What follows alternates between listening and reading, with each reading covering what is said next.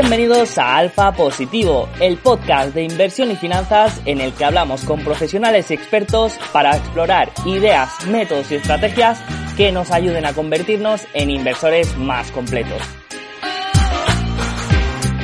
Hoy estaremos con Javier Rivas, fundador de Va de Valor, hablando un poco de su proyecto, de cómo elegir a los mejores gestores y de por qué invertir en activos reales. Recuerda que si estás empezando en el mundo de la inversión o quieres mejorar y conocer gente, puedes unirte a nuestra comunidad de Slack de manera gratuita. Allí podrás encontrar ideas, herramientas y recursos. Por último, recuerda que este contenido es puramente de entretenimiento y que en ningún momento supone una recomendación de inversión. Para más información, visita nuestra página web alfapositivo.com.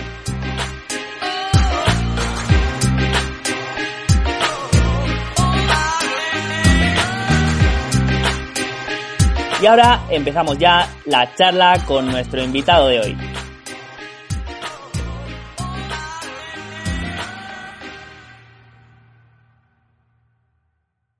Bueno, pues estamos en riguroso directo aquí con, nuestros amigos, más de 20 asistentes, viéndonos aquí hablar de, temas interesantes. Voy a empezar primero por mi amigo Adrián para preguntarle a ver cómo está, cómo lleva la semana, cómo lleva la cuarentena, cómo lleva estas subidas que estamos viviendo. Adrián, ¿cómo estás?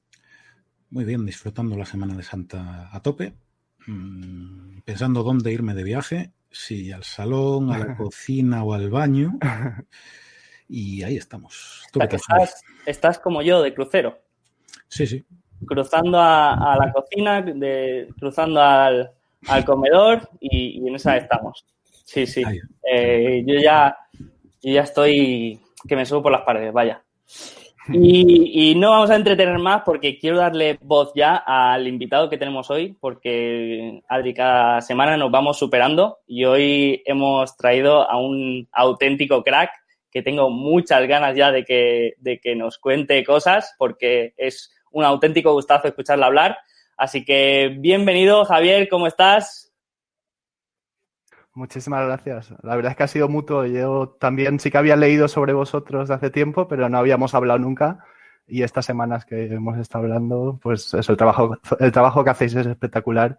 Y, enseguida cuando me dijisteis que, que si quería venir aquí, pues por supuesto encantadísimo y, Sí, sí, yo... Y bueno, pues estos días un poco como todos, ¿no? Eh, esta situación extraña para todos, pero bueno, llevándolo lo mejor posible. La gente que conozco, la familia, todos sanos, todos, todos bien, entonces bueno, eh, pero bueno, van viniendo buenas noticias poquito a poco, esperamos que, todo vaya, genial, genial. mejorando. Como, como, anécdota, te voy a decir que yo hay, hay una, una, persona con la que hablo muy a menudo, que está hoy aquí presente, que se llama Rodrigo, Rodrigo, eh, muy buenas, que eh, cuando empezamos a organizar esto, eh, como tengo mucha confianza con él, eh, le pregunté, oye, ¿a quién, ¿a quién podemos traer aquí para que, para que hable, que, sea, que, que sepa bastante, que sea un crack? Y, y fuiste el primer nombre que me dijo.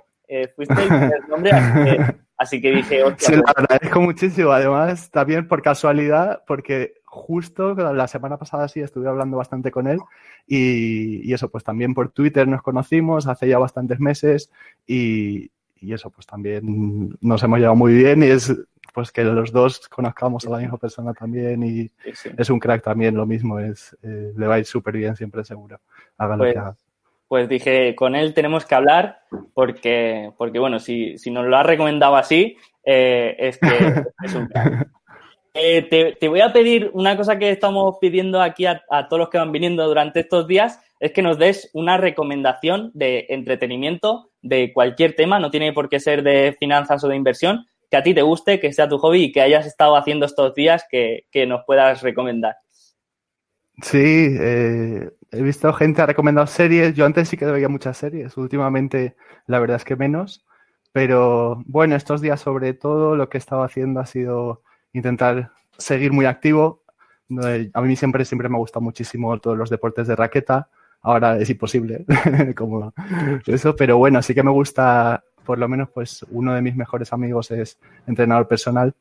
Entonces, pues de vez en cuando hace por Zoom nos conecta a los amigos, hacemos deporte, entonces, bueno, eso por una parte.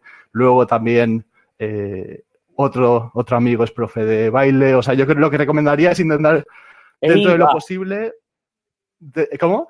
Esta faceta no la conocía, Javier. Eh, bueno, siempre, a ver, hay que. Es lo mejor que puede tener uno, es tener aficiones que te gusten y que disfrutar el tiempo, pues. eso, entonces dentro de lo posible, pues continuar, continuar haciendo cosas que. Eh, y, bueno, pues ya sea por vídeo, lo que sea, aprender habilidades y. ¿Y practicas algún... libros? Estoy leyendo, estoy leyendo ahora un libro que me está gustando mucho, que se llama África. África. De Richard Dowden. Y me parece súper. Estoy empezando, pero me parece muy, muy interesante. Y bueno, también como, como sabes, estaba en Inglaterra antes, allí no sale el sol, eh, me, vine por todo el tema este, me he venido a, Valencia otra vez, este el tiempo es una maravilla. Me gusta de vez en cuando también pues, pues estar al sol, así ahora no se puede ir a la piscina a la playa, pero bueno, aquí en la terraza. Y no sé, pero bueno, sobre todo también pues intentar estar muy cerca de la familia estos días, de los amigos, pues lo mismo que todos, ¿no? Eh, eh, pero bueno. Muy bien. Y, y en la faceta... lo que recomendaría a la gente, pues intentar llevarlo lo mejor posible. Sí, sí, que no es poco, que no es poco. Y, en la faceta como, como inversor, ¿cómo, ¿cómo te ves esta semana? ¿Te ves más activo como yo, que estoy así mirando los mercados más de lo que suelo hacerlo, o como Adrián, que ni lo mira? ¿Cómo, cómo bueno, lo que... No sé, Sergio, si te pasa lo mismo. Yo lo que sí que estoy haciendo es leer un poco más de lo normal las noticias. O sea, de, para enterarme exactamente lo que está pasando, en qué mm. países van mejor las cosas, un poco. Pero ser activos, pues sí que, a ver, ves, ves casos de empresas que te llaman muchísimo la atención, que de repente pues ves una caída de un 60% en un mes, cosas así, que bueno, pues sí que te hace estar más, más pendiente, ¿no? Pero, pero bueno, nuestra, vosotros pues con el, con todo lo que estáis haciendo podéis continuar, afortunadamente yo también. Eh, o sea, pues mi día a día tampoco cambia tanto de lo que hacía normalmente a lo que estoy haciendo ahora. Eh, durante eso, los días de la semana en general, los fines de semana sí, pero bueno, entre semana es, parecido. Vale, entonces creo que, te acercan más a, cómo lo estoy viendo. vale. ¿Tú, eh, Adrián, es...? Adrián se, esconde debajo de la mesa, dice. ¿Diferente por tu parte? Que no quiere ni verlo. No, a ver, es que me parece demasiado como desconectado de la realidad del mercado, ¿sabes? Anuncian dos trillones de estímulos. ¡Hala, venga! Eh, más 30% en tres semanas, no sé. Me parece que es, se ha desconectado totalmente el mercado de, de la realidad empresarial. Es decir, los negocios están cerrados. Eh, nadie sabe si un mes, dos meses, tres meses. Yo creo que el mercado apuesta por una recuperación en V. Yo no lo veo claro. Entonces, pues, con cuidado. Los movimientos estos al final es lo que hace también, eh, o sea, dentro de ver las valoraciones y cómo el mercado reacciona a todo tipo de eventos, es lo que al final hace bonito el trabajo que estamos haciendo, pues decir, ostras, pues llevo 10 años siguiendo una empresa, sé lo que genera y lo que hace y que de repente te caiga un 15 por un, perdón, un más, o sea, muchísimo. Eh, bueno, pues. Eh, claro, yo, yo soy un poco. Yo soy un poco de, vale, o sea, siempre con pies de plomo y con cuidado, pero, pero la ventaja de, de ser un inversor activo es que puedes aprovechar estas situaciones y puedes aprovechar la volatilidad para, para encontrar buenas oportunidades. Entonces, para mí, pues me gusta estar activo y, y, y, estar más atento de, lo normal. Y continuar aprendiendo también, porque son situaciones extraordinarias que no ha visto nadie. O sea, me decía mi abuela, por ejemplo, hace, hablando con ella, me decía, es que es algo que no he vivido en mi vida, nunca, nunca he visto algo igual. No sé, pues eso, también el saber que estamos viviendo algo, mm. algo único en cuanto a los mercados, eh, pues se aprende mucho también. Sí, sí, sí. Eh, no, totalmente de acuerdo. Eh, Javi, si te parece, eh, yo quería empezar esta charla un poco hablando de Va de Valor, porque es un proyecto que yo conocía y que lo tenía visto, pero hasta que no he realmente hablado contigo y no he profundizado un poco, no he entendido, no he entendido bien bien lo que era y me ha parecido muy interesante. Entonces, me gustaría un poco primero, que expliques un poco tu trayectoria y, lo que has venido haciendo antes de empezar eh, el proyecto Y luego, ¿qué te ha llevado a, levantar esto y por qué, claro. te animaste? Sí, yo estudié economía primero eh, y luego, pues después de acabar, después de acabar la carrera, empecé trabajando en una, en una gestora española que se llama Bayern Hold. Mucha gente es muy probable que la, que la conozca.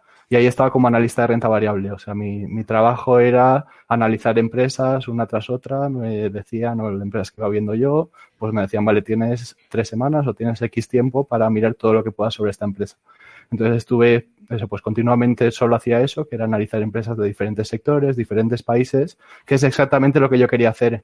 Para mí fue una experiencia súper buena de aprendizaje eh, y fue un proceso que, en el que yo pude aprender mucho. Además, es, tú lo verás también, que pues si tienes un trabajo en el que te despiertas cada mañana y dices, mira, me apetece ver esto. Acababa el trabajo, cuando empecé muy, muy jovencito también, pues seguía en casa. Y cuando acababa el trabajo, en la hora de comer, le explicaba a mis padres, no, pues he aprendido esto, he visto esto. O sea, es, pues eso, que es algo que a mí me llenaba mucho. Bueno, al menos justo aprendía eso, lo que quería aprender. Y, y luego, pues yo me di cuenta cuando, cuando estaba allí trabajando en la gestora, que las calificaciones de las agencias globales del mercado que me parecían muy complejas. Que veía, pues, por ejemplo, mi Julián, que me parece un profesional buenísimo, o sea, tiene, pues, eh, él es súper metódico, pues tiene todas las cuentas de las empresas, se pasa muchísimo tiempo eh, eso analizando todo, pero yo es de las personas que conozco que con un hábito de trabajo excelente, que, que eso, que es algo de lo que yo he aprendido muchísimo también, ¿no? Entonces, eso, que, que pues toda esa fase de aprendizaje vino muy, me vino muy bien. Vi que las, las agencias de calificación, que, que, me parecía que los criterios eran muy complejos. Él, por ejemplo, tenía, en lugar de tener en su SICAB cinco estrellas, él había superado los índices de referencia más de 10 años. Y en lugar de tener cinco estrellas, tenía tres pues es algo que me chocaba. Y yo, claro, yo estaba allí con ellos analizando empresas y, pues yo decía, ostras, si tú eres de los que mejor lo has hecho, ¿por qué tienes tres estrellas? Deberías tener cinco. Y veía pues el caso en España que es muy, muy evidente de los gestores de, que estuvieron en Bestinver, Francisco García Paramés, Fernando Bernal, Álvaro Guzmán, que imagino que habréis visto yo también, me acuerdo, cuando, sobre todo después de la crisis del 2008, que hicieron una conferencia por, eh, la grabaron en YouTube de la conferencia anual, me pareció, yo creo que es la mejor conferencia que se ha hecho hasta ahora, del 2009. Y, ellos lo mismo, o sea, después de muchísimos, muchísimos años sacando unos resultados espectaculares, se van de Bestinberg, crean su propia gestora y no tienen calificación, porque Morningstar solo sigue los resultados de los fondos.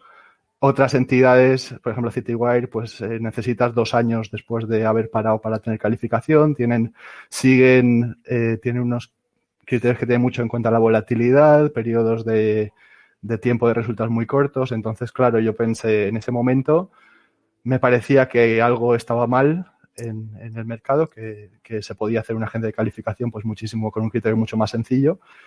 Y pensé, bueno, pues voy a, me gustaría empezar una página web mostrando información sobre los mejores gestores, sobre aquellos que han superado los índices de referencia y que llevan muchos años haciéndolo bien. Vamos a intentar agruparlos a todos y hay miles de fondos en el mercado. Sabemos que que mucha gente está comprando fondos que no porque lo conocemos de, y os pasará lo mismo, pues tus tíos, abuelos, pues sabes que muchas veces tienen fondos que no aportan valor. Entonces yo veía eso y dije, vale, pues vamos a intentar mostrar esta información sobre los que realmente lo están haciendo bien durante muchos años en una página web. Para ello, además, necesitaba, yo no sé nada de, de no sabía nada de de informática, tecnología, sé que Adrián es, Adrián sí, yo no, eso, no tenía ni idea de eso y para, para desarrollar todo lo que, lo que estábamos haciendo, pues, o sea, todo lo que quería hacer necesitaba alguien experto en tecnología, en webs, etcétera. Y ahí es cuando contacté con mi socio de Londres, que es Sabinab, y le pasé toda la información que, que había escrito, me dijo que le gustaba y empezamos el proyecto juntos. Y empezamos aquí en España, mostramos la información sobre, sobre gestores y luego, pues con el mismo concepto que es muy sencillo, estamos haciendo lo mismo en todos los países. Eh, desde el año pasado hemos estado viajando bastante y los datos es, me parece súper, súper, súper interesante. Y es algo además que poquito a poco vamos haciendo público. Ahora hemos mostrado los resultados de los gestores en España y en el, Reino Unido. Y cada vez, pues nosotros ya hemos visto datos de toda Europa, entonces toda esa información va a ser pública. Igual que ahora hay informes muy extensos el de España, por ejemplo, se ve muy bien porque son solo 40 o 50 gestores.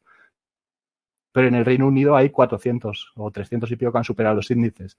Entonces, lo que vamos a hacer es tener un buscador con toda esta información para que la gente, pues de forma súper sencilla, pueda decir, vale, pues tengo, eh, y ahora hablaremos sobre diferentes activos también, pero dirá, vale, pues tengo, por ejemplo, X dinero eh, y quiero invertir una parte en Europa, una parte en India, una parte en, o en el sector del healthcare o lo que sea, y que de forma muy sencilla pueda haber aquellos profesionales que lo están haciendo bien en cada región o en cada, o en cada sector y que pues hay muchísimos fondos que no aportan valor, que no aportan ningún valor, que, simplemente, como, como explica en alguna presentación, replican la rentabilidad de los índices cobrando altas, comisiones, pues la gente va a ver de forma muy sencilla, que es nuestro objetivo, por un lado, aquellos gestores con el sello va de valor que llevan muchísimos años eh, haciéndolo bien. Además, eh, por ejemplo, pues cuando empezamos aquí, en España sobre todo la gente conoce los gestores de aquí y enseguida al ver nuestros datos se ha dado cuenta de que los que han aparecido son los que al final todos más admiramos o los que más buenos nos parecen a todos. Pues lo mismo en todos los países, de, acabar viendo que gestores, muy, muy sencillo, que la gente diga, oye, pues quiero un fondo pasivo a bajo coste con alta diversificación o quiero elegir los gestores en los que yo pueda confiar mi dinero y que sepa que están trabajando bien y que, y, que bueno, que me caigan bien, que, que sepa que tienen su dinero ahí y que, y que hacen un buen trabajo. Y ese es un poco el, objetivo principal y a partir de ahí pues ya podremos ir ofreciendo más servicios y más, eh, más áreas. Pero bueno, la idea principal al final era sobre todo mostrar esta información que no, que no estaba en el, en el mercado. Hmm. Como, como resumen, eh, yo, yo lo entiendo como, por una parte, un buscador de gestores activos, ¿no? Como si aplicando algunos filtros. Sí, hemos, hemos creado el sello va de valor, eso, para mostrar los gestores qué mejores resultados han tenido a largo plazo.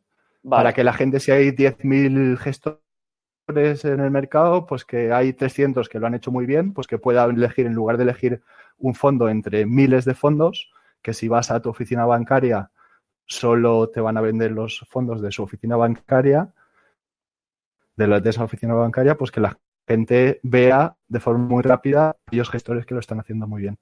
Eh, y eso, pues les facilitamos que, y una vez ya tienen esa información, pueden entrar en la página web de cada gestor y ver, vale, pues eh, este me gusta más los resultados que ha tenido, me gusta más cómo piensa. Al final luego no es tan difícil leer un poquito más o acabar de, sacar un poco más de información, diversificar un poco entre gestores y, eso, y sacar buenos resultados. Vale, ¿y, qué, qué, factores al final son los que determinan eh, la, calificación, porque no, o sea, tenéis el sello va de valor, pero después tenéis una calificación por, por, gestor, ¿no? Entonces, me interesa mucho saber qué factores son los que determinan esta calificación, si es puramente cuantitativos del track record o si también se, se, mm, se, cuenta, por ejemplo, que tengan su capital y se jueguen su patrimonio dentro del fondo o hay otros, eh, otros factores también que tenéis en cuenta.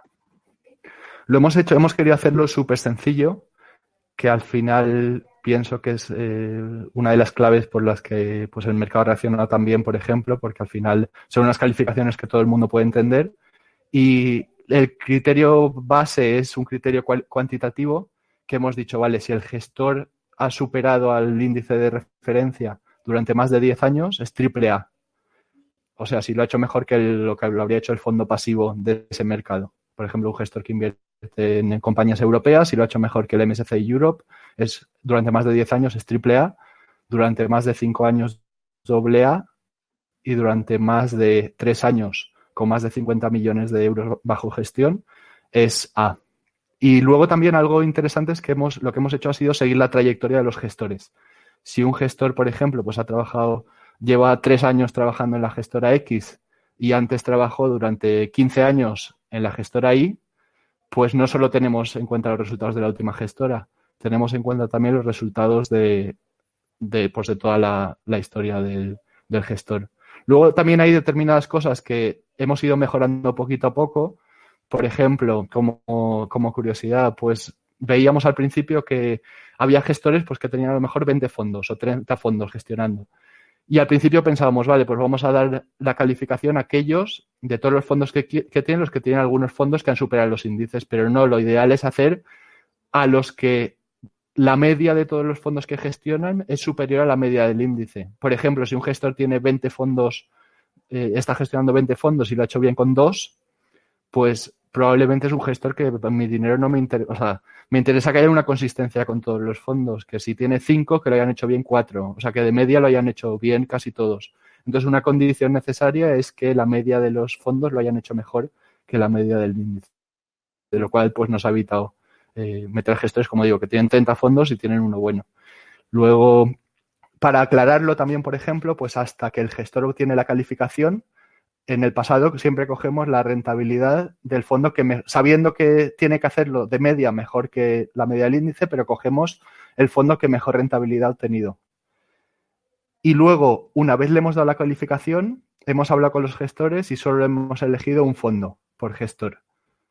O sea, no vale que pase un tiempo y que luego el ibérico lo haya hecho bien y el internacional mal. No, una vez tiene la calificación, pensamos que es más justo también y ellos han elegido también un gestor y, para las tablas de rentabilidades también pensamos que es más útil. Vale. Es, eh, es un criterio muy sencillo, pero más o menos con eso os hacéis una idea. Vale. Entonces, Está explicado todo en las, en las tablas, pero...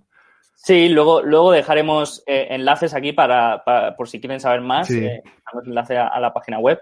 Y yo, por ejemplo, una, una, cosa que me interesa saber y que a veces es un poco opaca eh, aquí en, en, el tema de fondos es el tema de los gestores que se juegan su capital. Porque tú escuchas una conferencia de estos gestores y siempre sale el tema de que ellos tienen su patrimonio dentro del fondo. Pero al final esto es difícil de, de averiguar o de saber si es, es real o es medio, medio sí. verdad.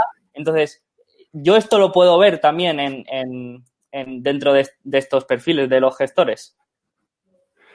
Eso no lo puedes ver, pero lo que sí que puedes saber, por ejemplo, es si el gestor es dueño de la gestora, por ejemplo. Entonces, obviamente, si tú eres el dueño de tu gestora, pues, eh, o sea, vas a hacer todo lo posible para que los fondos vayan bien. Eh, y, y, y, obviamente, pues al final tu dinero está, si es tu gestora, pues eh, eso, acabarás teniendo tu dinero dentro de los, de los fondos. Yo lo sé porque conozco a muchos y sé que lo tienen ahí, pero no es algo que muchas veces no es algo que sea público. Pero claro. bueno, pues yendo conociendo y sobre todo al final un gestor que lleva 20 años haciéndolo tan bien, que se ha creado su propia gestora, que no necesita el dinero porque se ha creado la gestora, porque, pero eso, lleva muchos años cobrando mucho dinero, que al final sigue trabajando pues porque es algo que le parece interesante y que y un poco por ese reto personal también y pues al final sabes que yo sí que lo, seguro, no hay duda de que, de que, no hay conflicto de interés y que van a hacer todo lo posible por, por ejemplo, en muchos casos hay SICAOs que son SICAOs familiares, hay fondos, eh, no sé, hay muchísimos casos que, que es súper evidente y sobre todo, pues ver también, pues, si la, es importante yo creo ver también, pues si la gestora es propiedad de los, de los gestores también, pues hay determinadas cosas que, o si por ejemplo, aunque no sea de los, de los gestores, pero que sea una entidad independiente, ver la historia, el historial de la gestora. Para eso yo creo que también algo muy relevante es del análisis que hemos hecho de todos los fondos de Europa, sí que hemos visto grandes entidades que tienen 100 fondos y me llama muchísimo la atención, o sea, según, claro, yo iba viendo uno a uno todos los fondos y había entidades que me iba cogiendo el, los resultados de los fondos comparado con el resultado del índice. Iba viendo, o incluso se veía rápido, pues en alguna fuente podías ver los resultados del fondo al lado del índice, ¿no? Entonces veía, no supera, no supera, no supera, no supera, no supera. Entonces, ni uno prácticamente. Y pues esa entidad sabes que no lo hace bien. Pero había otras que tenían a lo mejor 10 fondos que ves la página web y simplemente viendo la página web te puedes hacer una idea de, de qué tipo de, de profesionales eh, hay detrás, ¿no? O sea, la, hay también muchas veces la imagen es importante porque al final es que muchas veces no tenía ni que ver los resultados. Entraba en la página web, ostras, y decía, esto seguro que lo han hecho bien. Luego miraba los fondos, tenían 10 fondos y 7 buenos. No sé, eh, sí que es muy importante eso, que tengan el dinero dentro, pero pues leyendo las cartas, hablando con ellos, al final, pues, o cualquier sí. cliente de cualquier gestora, puede llamar por teléfono, preguntar y muchos, muchas entidades te van a decir también. Eh, en general, yo creo que son, sí que son muy transparentes casi todos. Y, sí, sí, lo que, lo que pasa que, que igual que tú analizas una empresa y, puedes fácilmente encontrar eh, si, el, si, el gestor, si el CEO está comprando acciones y cuánto, qué porcentaje tiene de, de la compañía y esto es muy transparente y puedes ver lo que quieras, en, el tema de mm. fondos, pues es algo que he hecho en falta, pero bueno, que yo lo entiendo y, sé que si preguntas. Sí, sí, sí, sí, sería ideal, sería. Y que yo me fío de cuando lo dicen, que cuando lo dicen, obviamente, pues yo me lo creo y, tú sabes cuando alguien. No sé si lo viste, Sergio. Me acuerdo, Oros, por ejemplo, Oros, eh, Javier Ruiz, Alejandro, ellos tenían en la página web indicaban cuándo hacían compras y con qué cantidad, o sea, y no tenían por qué reportar eso, era algo que ellos querían hacer. No sé si lo siguen haciendo, pero lo han hecho durante mucho tiempo. Igual sí que lo siguen haciendo, no lo sé. Pero, pero bueno, hay entidades que sí que lo comentan. Eh, pues, pues lo recomendamos a, todos los fondos, a los que escuchen. algún gestor de fondos está escuchando. esto, esto da. Mira, por ejemplo, no sé si lo viste también, Sergio, Juan Bada eh, otro gestor, pues él tiene bajo notario que, más del X por mercado, no sé si es más del 75% o no se tiene bajo notario firmado que la mayor parte del dinero está en su fondo. Sí que hay gestores que han, hecho esto. Eh, y bueno, pues si al final si lo hacen para ellos es mejor porque dan más garantías a la gente de que no tienen la obligación de hacerlo, por eso yo tampoco he ido preguntando a todos, oye, fírmame un papelito diciéndome si, sí, no, si tienes tu dinero, pero bueno, eh, por eso al final no lo hemos hecho. Pero bueno, eso eh, tiene que salir de cada uno al final y considero que mejor. Eh, pues mira, ya, que has, hablado de, toda la experiencia que estáis cogiendo de conocer tantos gestores en Europa, te, quería preguntar, así por, por curiosidad, ¿quiénes, ¿quiénes eran mm, gestores que te habían llamado la atención o que, como dicen por aquí por el chat, que creas que están infravalorados o que no sean tan conocidos, porque Porque, bueno, como no sé si os pasa a vosotros también, pero yo cuando hablaba de, o cuando pensaba en gestores de Europa, o sea, me venían a la cabeza el Fan Smith y paro de contar. Y estoy seguro que, bueno, que aquí como en España, pues tiene que haber gestores que, que, sean muy buenos o que tengan alguna característica especial. Eh, no sé si hay alguno que te haya llamado especialmente la atención. Sí, eso siempre hay gestoras buenísimas en casi todos los países eh, y es algo como, a ver, toda esa información va a acabar llegando, pero a mí me pasa lo mismo. Yo antes sí que conocía algunos de fuera, pero tampoco tantos. Y, eso, he visto casos súper interesantes. Lo tengo por aquí apuntado, por ejemplo, pues algunos, algunos nombres eh, de entidades. Por ejemplo, lo tengo más en mente el Reino Unido, que ya hemos publicado los informes como comentaba, pues hay, hay entidades con muchísimos fondos y ningún supera y hay otras que tienen poquitos fondos y casi todos superan. Pues me viene a la cabeza ahora eh, Artemis, he hablado por redes sociales, he comentado, eh, he puesto algún post sobre ellos. Si entráis en la página web, pues enseguida, por ejemplo, veréis que es eh, que llama la atención también. tiene una página web muy bonita, las presentaciones de, de los vídeos que tienen, cómo explican todos. Ellos además lo comentan en la página web enseguida, que no, no les permiten invertir, bueno, casi todas las independientes, no creo que haya ninguna entidad independiente en general que, o casi ninguna que invierta en otras cosas, pero en, en Artemis, por ejemplo, ellos dicen que no se les permite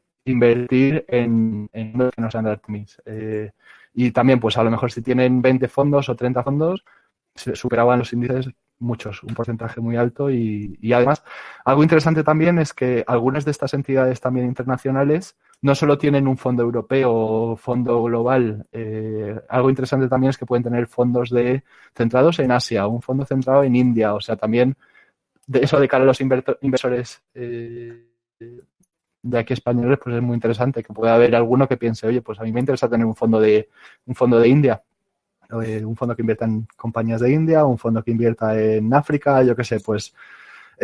Y eso, ellos, por ejemplo, pues tienen una gama muy, muy, muy grande de fondos. Bailey Gifford me sorprendió muchísimo también, que también los resultados son muy, muy buenos. Algo que sorprende muchísimo también, Sergio, es la...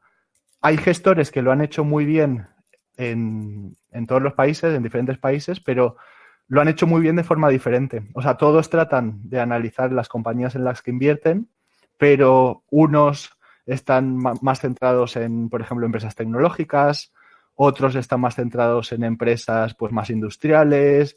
Entonces, tener ese conocimiento, porque también te permite diversificar la cartera. Algo muy, por ejemplo, un caso, un ejemplo sencillo. Pues eh, aquí en España estuvisteis hablando con Andrómeda, Sí. que estuve con ellos también, me parecen unos gestores eh, súper profesionales y buenísimos. Eh, claro, por ejemplo, para MES o Z Valor, pues ellos prácticamente no invierten nada en tecnología, pero porque llevan muchísimos años haciéndolo bien, eh, estos años no ha ido tan bien, pero bueno, llevan muchísimos, muchísimos años haciéndolo bien y lo han hecho muy bien sin invertir en tecnología, pero por ejemplo, Andrómeda se ha centrado solo en tecnología. Entonces, a lo mejor, pues para, igual, pues hay un inversor, o hay, pues tú, yo, cualquier persona puede pensar, vale, pues me gusta cómo lo hacen estos gestores, pero igual una parte de mi dinero me interesa que esté en este sector. O una parte de mi dinero me interesa que esté en esta zona geográfica en el que yo sé que el gestor que más me gusta no tiene empresas de Asia o no tiene empresas de Estados Unidos. Pues voy a buscar un fondo de Estados Unidos que sea bueno, que se centra pues, en pequeñas compañías, no sé. Eh, entonces, que haya más eh, posibilidades y más fondos diferentes de gente pues que sabes que lo está haciendo bien, pues está muy bien. Luego, para la gente, pues para el final, para que sepan que el dinero que, que ahorran, pues que, que, esté gestionado por gente buena y que vaya creciendo. Luego, nombres aquí, pues el caso de Devon, que es un gestor que había muy bueno en Júpiter. Júpiter se creó su propia, su propia gestora, se llama Alexander Darwell y, y, también pues hizo un por 11 cuando el índice hizo por 1 o por 2 más o menos. Eh, o sea, hay muchísimos casos. Luego hay entidades muy grandes que sí que tienen muchos fondos, pero que a lo mejor yo pensaba que sería más tipo la gran banca en España, en Italia y tal, que casi no, no habría fondos buenos, pero que sí, que aunque tienen muchos fondos, sí tiene muchos fondos también que lo hacen bien, pues están eh, JP Morgan, BlackRock, Fidelity, tienen muchos fondos, pero sí que tienen fondos también que, que, es algo que yo tampoco no sabía. A ver, pues siempre piensas sobre estas grandes entidades, no tienes ni idea de, o yo no sabía pues si sus fondos eran buenos, malos, pero bueno, ves los resultados de todos y ves que, que sí que intentan hacerlo bien también. Pues es eso, algo que yo tampoco sabía. Eh, Luego sí que gestores del Reino Unido más conocidos, pues como Fansmith, eh, desde hace un tiempo, pues sí que es muy conocido en el Reino Unido. Está Lindsay Train. Ellos tienen tres fondos y los tres han superado el índice. Eh, y además con una forma de invertir también diferente a las de otros. Pues ellos se han centrado, compran y dicen que prácticamente nunca venden, se han centrado pues en empresas con marcas muy consolidadas. Pese a que todos tratan de valorar los negocios muy bien, cada uno tiene sus peculiaridades y está especializado en un tipo de, negocios. Que si entiendes muy bien lo que, en qué tipo de negocios están especializados los gestores, por ejemplo, pues sí, me, estoy pensando, pues a lo mejor en España eh, la forma de invertir de Ricardo Cañete puede ser muy diferente a la forma de invertir de Mérito y, son excelentes profesionales y se centran en, en, entender las compañías lo mejor posible, pero, pero invierten en compañías totalmente diferentes, de sectores totalmente diferentes. Entonces, saber esto pues puede ayudar a la gente a que el dinero esté un poco más diversificado y a tener menos riesgos. Eh, Phoenix del Reino Unido, a ellos sí que los conozco hace mucho, bueno, los llevo siguiendo hace mucho tiempo. Eh, Gary Shannon, que me parece un gestor buenísimo. Polar Capital, que hemos hablado de ellos tienen varios fondos también que son espectaculares. Eh, Stone Fleming, un family office gigante ¿Son todos de Europa. ¿O hay alguno americano? Estos, los, los que estoy hablando, son entidades que he visto de, bueno, del informe de gestores del Reino Unido, se pueden ver todas. Vale. Con la tabla de rentabilidades de todas. Pero, pero... No, no, tocáis ninguno. ¿Cómo? Americano no, no seguís ninguno. De momento nos hemos centrado en europeos. Vale, vale. Eh, y, Sí, de momento eso. Eh, gestores europeos, de momento vamos a, continuar con, con, Europa, que hay un montón también. Vale. Pero, pero bueno, hay Francia es un mercado gigante. En Alemania me ha parecido también que hay, que hay bastantes cosas interesantes. Los mercados son muy diferentes. Por ejemplo, Portugal no hay prácticamente nada. Eh, en Italia, Italia que es un mercado gigante, o sea, bueno, pues Italia es una economía gigante y muy desarrollada y todo, pero pero no hay gestoras buenas. O sea, o hay muy, muy, muy, muy poquitas. Igual hemos visto siete gestores que superan a los índices. O sea, es un desastre el sector allí. eh, cada país, los, los, países nórdicos están un poco más desarrollados, no es perfecto tampoco, pero bueno, también, no sé si lo sabes, pero yo estuve viajando mucho desde abril del año pasado, eh, estuve pues por diferentes países, con reuniones en, también con gestoras en diferentes países y, y cada mercado es muy diferente y además cada mercado cobra comisiones diferentes. Eh, pues pensamos que cada vez todo se va a unificar un poco más, que va a ser más pues Europa, que pues tú vas a poder, tú vas a elegir entre un gestor que te guste de, de Francia o uno de Alemania, de donde sea, porque al final ellos invierten en empresas europeas. Pero, y todo se va a ir unificando, incluso un poco a nivel de comisiones, etcétera, pero son mercados diferentes y hay mercados que son un desastre en cuanto a la gestión. Que peor que España. De, a ver, peor que España me refiero, España pues sabes que el 40%, el 50% del dinero está en cinco entidades que no lo han hecho nada bien. Eh, que, a ver cómo conseguimos también que cada vez más gente se entere de que... como que hacemos, Sergio, para que, para que la gente despierte. Estaba hablando Javi y yo porque em, lo estamos diciendo, ¿no? Tanto él como yo estamos eh, llevando un proyecto que incluye Mm, concienciar a la gente de lo importante de, la inversión y de, estar protegido ante, ante la inflación. Y estamos hablando, bueno, ¿y cómo podemos llegar a, toda esta gente, ¿no? Que no conoce los, los beneficios de, de, este sistema. Y, claro, al final lo que, a la conclusión que hemos llegado es que, por ejemplo, los que nos estáis viendo hoy aquí en directo y los que nos escucháis también en, en diferido, pues sois sois ya personas que conocéis las bondades de la inversión y que tenéis ya interés, incluso que ya habéis empezado, que lleváis mucho tiempo y al final sois vosotros los que a vuestros amigos cercanos o familiares o conocidos pues se lo comentáis y igual que cuando te viene un conocido y te dice, oye, tienes que ver esta serie o esta película y tú te lo crees, pues a vosotros os van a creer cuando, cuando le habléis de esto, ¿no? Y entonces, pues por eso también tiene mucho sentido a tener estas charlas y estas, y estas eh, entrevistas para, para, bueno, pues para interiorizar más aún si se pueden muchos conceptos y después pues poderlos contar a nuestros, a nuestros amigos y, conocidos. Y esa es... Yo creo, además, Sergio, o sea, cuanto más sencillo lo pongamos todos, que más se pueda entender, por ejemplo,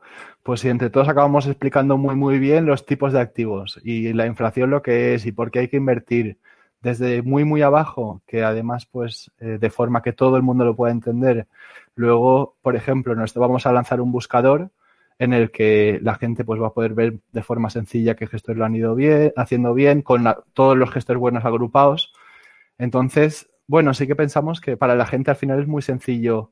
Si saben que hay 10.000 fondos y que hay 60 que realmente pues lo, están haciendo bien o 70, pues tiene sentido decir. O por ejemplo, si alguien que no sepa qué esperar de cada activo.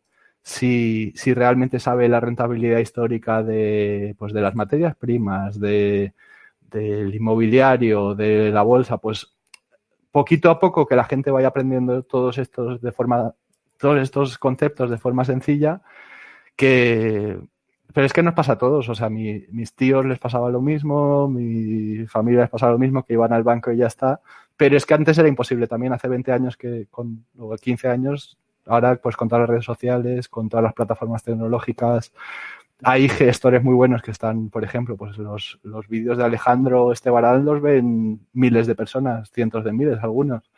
Poquito a poquito, nos gustaría que fuese mucho más rápido, pero poco a poco. Por ejemplo, lo que me ha costado que mis padres eh, entraran en razón para ver que ahora es buen momento para, para invertir en, renta variable. Me, me, decían, pero si ahora está cayendo todo, si ha caído todo un 60%, y digo, por eso, por eso ahora cuando me ha costado eh, trabajo, ¿eh? Cometerlo. ¿Qué daño hacen los vendehumos, eh? Los que dicen, oye, no, que eh, un mes y crean sus vehículos y luego incluso lo hacen mal y vuelven a seguir vendiendo humo. En fin, no sé. Eh. Para eso estamos aquí, para, para poner nuestro granito de arena y que, y que haya más calidad en todo esto. Eh, ha, habido una, una, una, una, conversación ahora en el chat que nos que preguntaba acerca de, del índice que usáis para tener de referencia con los fondos. Vale. Siempre es la... o hay en todos los fondos. ¿Es el mensaje de David Actuario? Sí. En, en Morningstar se aparece en cinco años. Porque, claro, un, fondo, por ejemplo, de Andrómeda, si lo comparamos con, el índice ah. tecnológico, igual no es el mismo resultado que, el índice global, ¿no? No. Aquí es muy sencillo. O sea, por ejemplo, yo creo, y David, escríbeme por el chat si me equivoco, pero creo que lo que él se refiere es que, por ejemplo, el fondo de Polar tecnológico, en Morningstar aparecen datos de los últimos cinco años. Y según lo que dice él, me imagino que estos últimos cinco años no ha superado el índice pero el fondo de Polar me suena que lleva más de 15 años y nosotros miramos los resultados desde inicio, desde que el gestor empieza a gestionar el fondo. Entonces, aunque, aunque los últimos tres o cinco años no hayan sido buenos, le damos el, sello. Ah, de Andrómeda. Vale, Andrómeda es un caso diferente porque Andrómeda, Andrómeda lo que pasa es que nosotros lo que tiene es, eh, le hemos dado el sello por la categoría va de valor talento. Nosotros, además de las tres categorías que he explicado antes, que son AAA, AA y A, vimos que había gestores que llevaban menos de cinco años como directores de inversión que, pensábamos pues, que eran gente muy buena y buenos profesionales y que les podíamos dar eh, la, categoría va de valor talento. Por eso Andrómeda pues no lleva estos cinco años de requisito, pero hemos pensado que, son buenos gestores y que, y que la gente pues le interesaría también conocer sus fondos y le, hemos dado pues esta categoría va de valor talento independientemente de los resultados frente al índice, porque están empezando, o sea, no llevan tantos, tantos años. Pero en este caso... explico, o sea, no es que, no es... No, que digo que en este caso también Flavio, por ejemplo, estuvo en Bestinver en su etapa anterior. Esa etapa se cuenta como fue de analista, no se tiene en cuenta. No, no porque siempre tenemos en cuenta como gestores. Vale. Eh, yo, por ejemplo, pues estuve como analista en, allá en Bayern Hall, pero las decisiones eran de, los gestores. Y me imagino que con Fabio sería lo mismo, pues él trabajaría muy bien y ayudaría mucho, pero la decisión no era, final no era suya. Vale, vale. Entonces, eso, pues. Eh, David, ¿algo más o está aclarado? Eh, yo, yo te quiero hacer una, última pregunta acerca de este tema, que es una, una pregunta con trampa.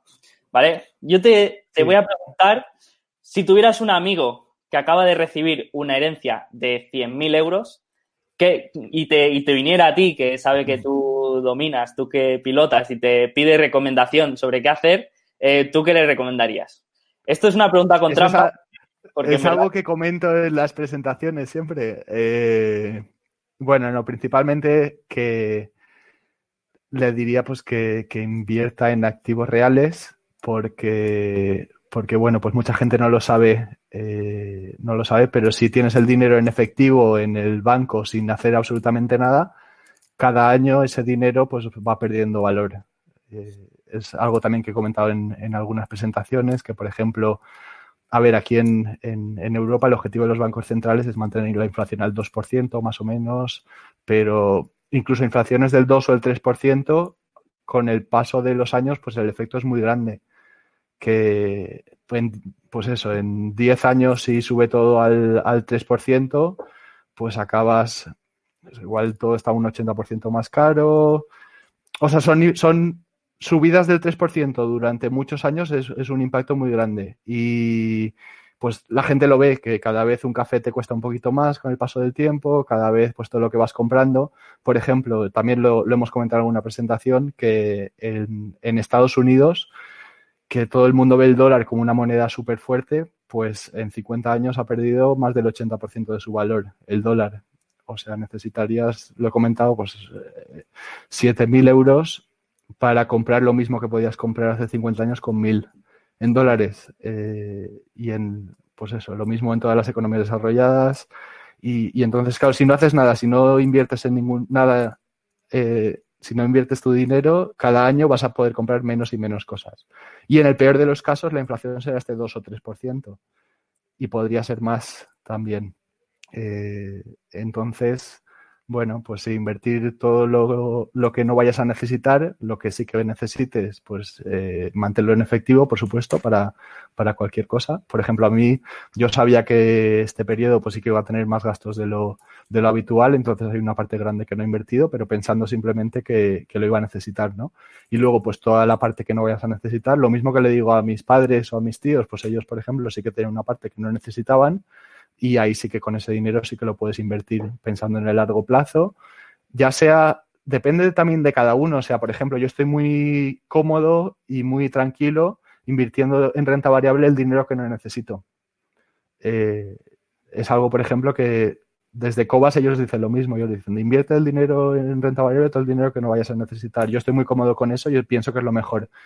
Hay alguien que quizá no esté tan cómodo con tanta volatilidad, pues igual pues puede tener eh, una parte, en, o sea, todo en activos reales, ¿no? Una parte a lo mejor pues en determinadas materias primas, pues puedes tener un poco de oro, puedes tener eh, otra parte en inmuebles, pues eh, comprar una propiedad que sabes que, va a tener ahí su valor siempre, ¿no? Que la gente al final va a necesitar aparcar su coche y tu garaje tiene un valor. De ir diversificando un poco. A nosotros, pues como sabes, imagino que tú piensas, bueno, te iba a decir, tú piensas muy parecido, tú te has especializado también mucho en, en el, en el sector inmobiliario, que sé que te gusta mucho, pero, pero bueno, estamos de acuerdo al final que es tener activos reales, productivos y para mantener, por supuesto, el dinero, el valor. Entonces, para ti, ¿qué sería un, activo real? ¿Cómo lo definirías? Un activo real em, es aquel, es un activo que, que está ligado, o sea, que cuando tú eres propietario de ese activo, pues te corresponde la, propiedad del activo. O sea, por ejemplo, eh, son activos tangibles, ¿no? Pues desde las materias primas hasta materias primas, eh, inmobiliario, los sellos también porque tienen un valor, eh, las empresas, es diferente a los activos monetarios. Los activos monetarios, o sea, por todos estos activos reales, lo que hacen es que tienen un valor, tienen un valor para la sociedad. Eh, al final, y van a tener un valor siempre porque, porque ofrecen unos, dan un servicio a la sociedad, ¿no? Sin embargo, un activo monetario no es el caso en el activo monetario. Un activo monetario es como una promesa de pago en una moneda, eh, en la moneda X, en euros, por ejemplo, pues que te, como si compras un, un bono del gobierno que sabes que te van a pagar en euros X dentro de cinco años. Que ahí no, está, no te defiende frente a la inflación, porque si los precios de los, precios de las cosas suben mucho, estos cinco o seis años, por ejemplo, tú vas a recibir X dentro de cinco años. Y si ha subido los precios de las cosas, vas a recibir lo mismo que pones. Te habrán ido pagando unos cupones, unos intereses, pero estamos mucho más cómodos, por ejemplo, nosotros con activos reales, porque sabes que si tienes un garaje, por ejemplo, pasan 20 años, eh, los precios de todos, incluso si ha habido inflación, que han inyectado más dinero en la economía, pues con el garaje irá valiendo más, eh, la propiedad irá valiendo más, porque también la gente, pues tendrá, en términos nominales, los salarios habrán subido y las viviendas, las oficinas, etcétera, pues irá valiendo más también, o las empresas también, porque ajustarán los precios de los servicios con estas subidas también de, la inflación. Sin embargo, con los activos monetarios no estás protegido frente a estas subidas de inflación. Por eso pensamos que... ¿Cómo lo ves tú, Sergio? Imagino que parecido eh, también. cuando, hablamos de activos reales, a veces se confunden con activos tangibles o, cosas que, ves y que puedes tocar y, no tiene por qué ser así, porque eh, incluso si hablamos de inmuebles, puede hay, un factor en, el activo real que a mí me gusta mucho marcar, que es que sea algo que aporte algo a la sociedad o que haya demanda o que, en definitiva, que, que a, la vez que, es, que hay una inflación, este precio pueda recoger esta inflación y pueda, y, pueda reflejarlo en, su precio, ¿no? Entonces, mm. igual que hay empresas que pueden, cuando hay inflación, pueden reflejarlo en sus precios y pueden aumentar el precio de sus productos porque son deseados y la gente los va a continuar comprando, hay otras empresas, otros activos que también los puedes ver y los puedes tocar, que, como, que, la, la, elasticidad de la demanda es mucho más grande, por lo que este efecto de, de la demanda pues es importante, ¿no? Entonces, a mí me gusta remarcar eso, ¿no? Que ¿por qué hay la inflación? Bueno, porque tenemos a unos actores que son los gobiernos que son los más endeudados de todo el sistema económico. Y entonces, al final, lo que les interesa a estos gobiernos es que la deuda que tienen, que valga menos. O sea, que cada vez valga menos. Y por eso, pues hay este, este sistema en el que los bancos centrales van inyectando dinero y entonces no inyectan dinero directamente en la economía, lo inyectan desde arriba, desde los gobiernos, comprándole bonos o, eh, con subvenciones o, con otras medidas. Pero al final, eh, el dinero que se inyecta se inyecta por los gobiernos, lo que, lo que permite desde mi punto de vista, tienes razón. A la vez, eh, lo que van a intentar siempre dentro de lo posible es mantener los niveles de inflación bajos. Siempre que se lo, o sea, siempre que eso, que no haya eh, situaciones hiper extraordinarias que sí que se vean obligados a emitir más dinero del que, o sea, de eso, pues, eh, eso lo he comentado en alguna presentación también, que es exactamente lo mismo que estás comentando. Esto lo explica muy bien Rey Dalio en su libro, de que que eso, pues eh, cuando hay una, por ejemplo, una crisis, una crisis grande, pues los, los bancos cada vez prestan menos dinero, si hay menos crédito en la economía, estos, estos efectos, o sea, la gente gasta menos también, pues estos son efectos deflacionarios. Entonces, el trabajo de los bancos centrales es asegurar que eh, cierta estabilidad en los niveles de precios. Entonces, inyectan dinero y dinero y dinero y dinero dentro de la economía para compensar este efecto negativo, que es lo que comenta en sus libros. Y es yo, para mí, eso es, es la mejor persona, o sea, es la persona que mejor lo explica de todas estas cosas, pero en una situación hiper extraordinaria que esperamos que no tengamos que ver, los bancos centrales podrían inyectar incluso más, subiendo los niveles de inflación, para que si una economía tiene una deuda sobre el PIB del 100% y inyectas incluso más dinero, pues en términos nominales la economía que genera 100 con una deuda de 100, pues pasa a generar más en términos nominales, 130, por ejemplo. Que eso podía pasar, pues si, vemos casos de emergencia, pero el caso, el escenario base es que no pase, yo creo, pero que se podría ver en, determinados casos. Eso lo viste, Adrián, también, me acuerdo que compartiste un artículo súper bueno, bueno, de la explicación de Mario Draghi también, de la reacción de los gobiernos frente a, frente a todo lo que está pasando. bueno, lo que me comentaban los bancos centrales, que todo el peso de, toda esta crisis al final, de la parte económica, ¿no? que los gobiernos se van a tener que endeudar mucho más. Y, pues sí, es verdad, y lo has comentado tú, que estamos en un periodo en la historia en el que la deuda es de los niveles más altos históricos. Eh, únicamente, pues en los años 40, de esos últimos 100 años más o menos en Estados Unidos, es cuando la, deuda fue tan alta y los periodos de después, pues la inflación sí que fue muy alta. Por eso pienso que, bueno, como los gestores, pues no tienen que, o sea, no se puede descartar este escenario. Es un escenario posible, es muy negativo, pero bueno, pues no es, quizá no es el escenario base, pero es una posibilidad que, suba la inflación y en función de ello, pues como digo, ¿no? El mejor, en el mejor de los casos, la inflación va a ser del 2 o el 3%. Y si no haces nada con tu dinero, eh, cada año tienes un poquito menos. Entonces. es eh, el, tema que al final a esto eh, algunos lo llaman incluso el impuesto fantasma, porque si no tienes, no tienes estos activos reales y si no tienes esta propiedad, pues al final este 2%, en el mejor de los casos, que puede llegar eh, a 3 o 4% sin problemas, al final es un impuesto sobre tu patrimonio que es invisible porque tú no lo ves, no te lo quitan del banco, pero al final con el patrimonio que tienes puedes comprar menos cosas.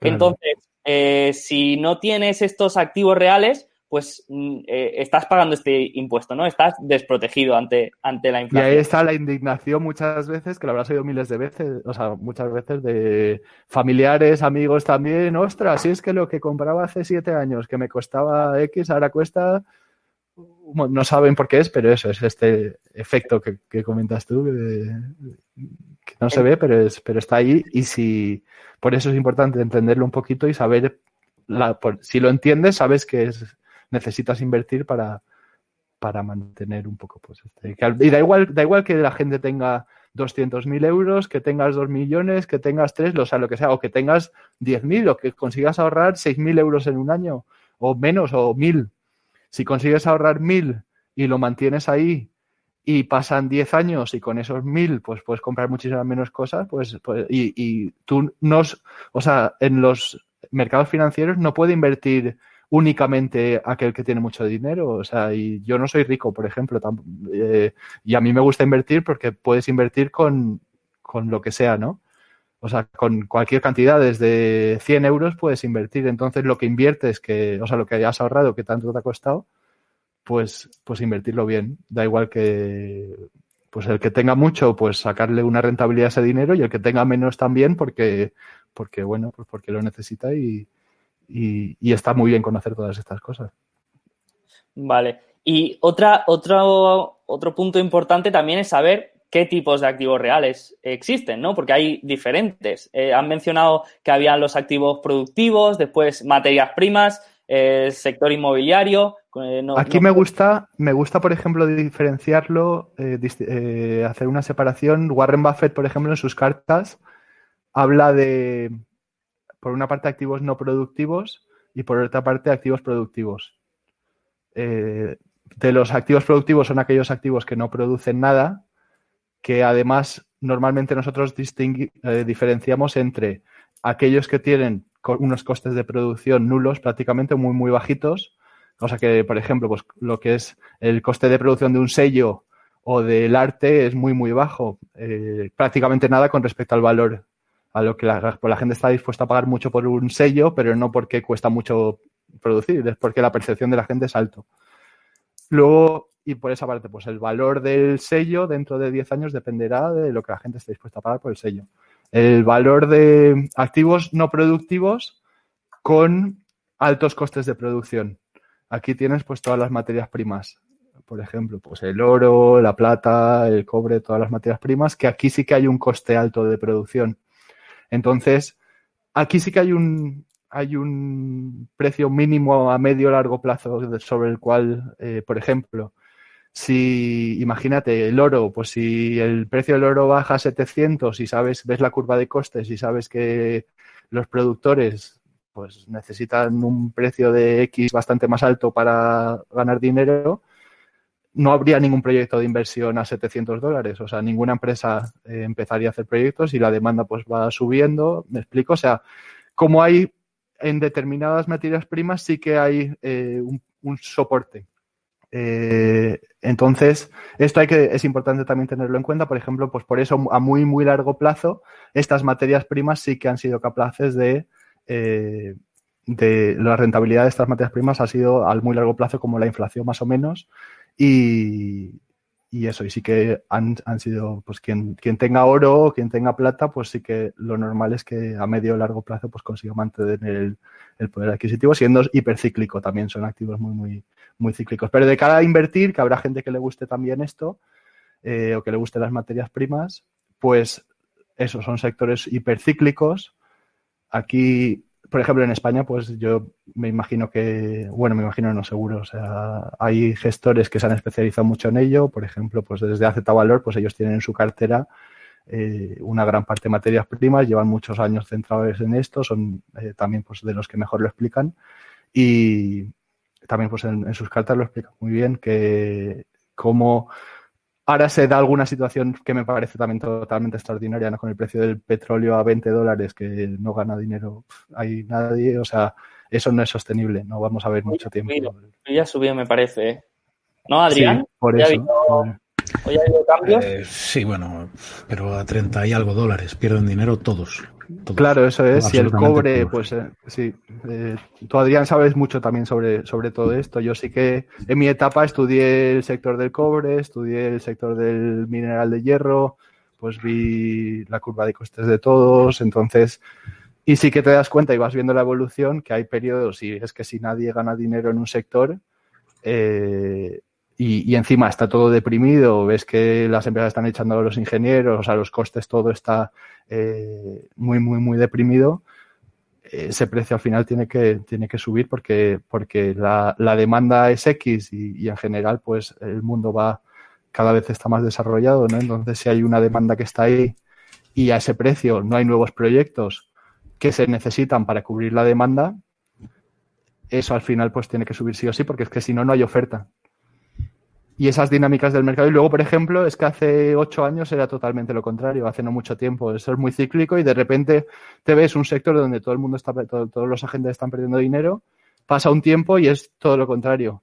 Que hay un montón de capital entra en el, en el sector, las empresas empiezan a, o sea, los precios suben, eh, se piensa que la demanda es incluso mayor de lo que, de lo que va a ser, hay mucha euforia y ves que los márgenes de las empresas productoras son muy altos. Y ahí es cuando sí que es más peligroso para la gente invertir en, estas materias primas. Cuando ves que todas las empresas del sector están ganando mucho dinero, por ejemplo, también lo comentan en alguna presentación del oro, como eh, en 15 años, por ejemplo, desde los 1980 hasta el 97, cayó de, es algo que viendo datos me di cuenta, yo no lo sabía, pero cayó de 600 dólares por onza a 300. Eh, y toda la gente piensa, esto es el oro es algo muy, muy seguro que, en general te va a proteger, pero depende. Una persona puede comprar oro en un mal momento cuando todos los productos están ganando dinero y, y, puede perder dinero haciendo una inversión en oro a 20 años si el momento no es el correcto de comprar. ¿Me explico? O sea, también pues toda esta dinámica de cíclica de cada sector también es muy importante tenerlo en cuenta, no solo para comprar ya la materia prima, sino también si eres inversor en empresas de materias primas, pues hay que entender muy bien esto. Por ejemplo, ahora se me ocurre, yo sé, José Ruiz de Alda, que habéis estado con él también de Cima Capital, le, encantan todos estos casos y, es de los mejores también en ello. Y se conoce pues cada sector, cada materia prima, se conoce quiénes son los, los productores más eficientes, los menos, a cuánto produce cada sector y en España hay gente muy buena que entiende todo esto, todas estas dinámicas. Pero mucha gente, eh, sobre todo de fuera del sector, puede decir, ostras, eso es una absoluta lotería y, a saber si sube o si baja, pero si, si conoces la dinámica y sabes a cuánto produce cada, cada gente en el, en el mercado y, o sea, sí que hay...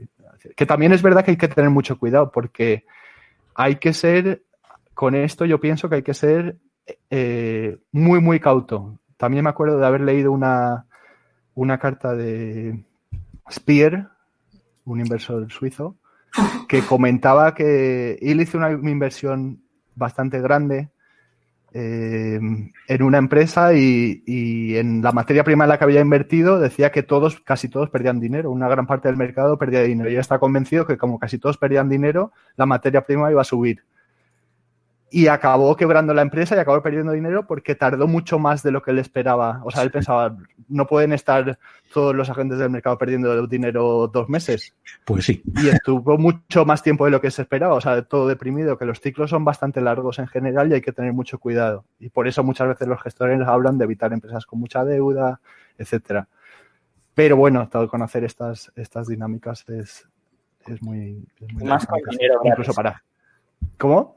Y más con dinero gratis, que aguantan más las Pero, ahora sí, pero para una persona que no tenga todos estos conocimientos, que no haya analizado un sector, el sector de las mineras de oro, de cualquier cosa, en general, eh, no le, o sea, yo si fuese ellos no invertiría en algo que no entiendas, algo que pueda conocer a alguien que sí que entienda muy bien el sector y que te explique que ahora mismo pues es buen momento para invertir en oro, por ejemplo, porque casi todos están perdiendo el dinero y el sector está deprimido. Entonces sí, pues, pues buen momento de invertir en oro. Si no, que se centren en lo que entienden un poco más, pues toda la gente pues puede entender puede comprender un poco mejor, por ejemplo, pues eh, la plaza de garajes y conocer muchos eh, si conoces los precios de las plazas de garaje en tu ciudad o si o los pisos, pues puede ver algún eh, obviamente, pues como primera residencia, ¿no? Pero, eh, por ejemplo, imagínate, si tú quieres comprar un piso, eh, quieres que también, pues, que el piso se vaya revalorizando, no solo vivir ahí. Entonces, pues nada, pues vas viendo eh, qué piso, pues puede pagas menos sobre con respecto a los alquileres que podrías recibir o no sé, pues pero al final tener activos reales es lo que es lo que siempre decimos que, debería hacer la gente con el dinero que no necesitas. ¿Cuál es tu opinión del sector inmobiliario? ¿Te gusta? Eh, ¿Lo sigues? No soy experto. He visto bastantes datos históricos sobre, sobre los precios de, de las viviendas pues en cada, en cada país. Me parece, bueno, al menos para aprender un poquito, en su momento sí que vi bastante, bastantes datos sobre el sector del, en el Reino Unido que precisamente vi, eh, vi una tesis de inversión en su momento sobre Barrat y, eso pues es un, sector, por ejemplo, que se dio algo extraordinario, que eh, la oferta es muy limitada en el Reino Unido, entonces los precios subieron más de, de la cuenta, luego se pegaron una caída fuerte, pero siguieron subiendo más rápido que en otros países porque en España en el 2007 estamos construyendo aquí 7.000 viviendas al año, perdón, eh, 700.000 viviendas al año, ellos ciento y pico mil, o sea, no tuvieron la burbuja que, hemos tenido aquí y la de la cada vez había más población y, no había la oferta estaba muy muy limitada y, y muy limitada, ¿no? entonces los precios subieron muy rápido.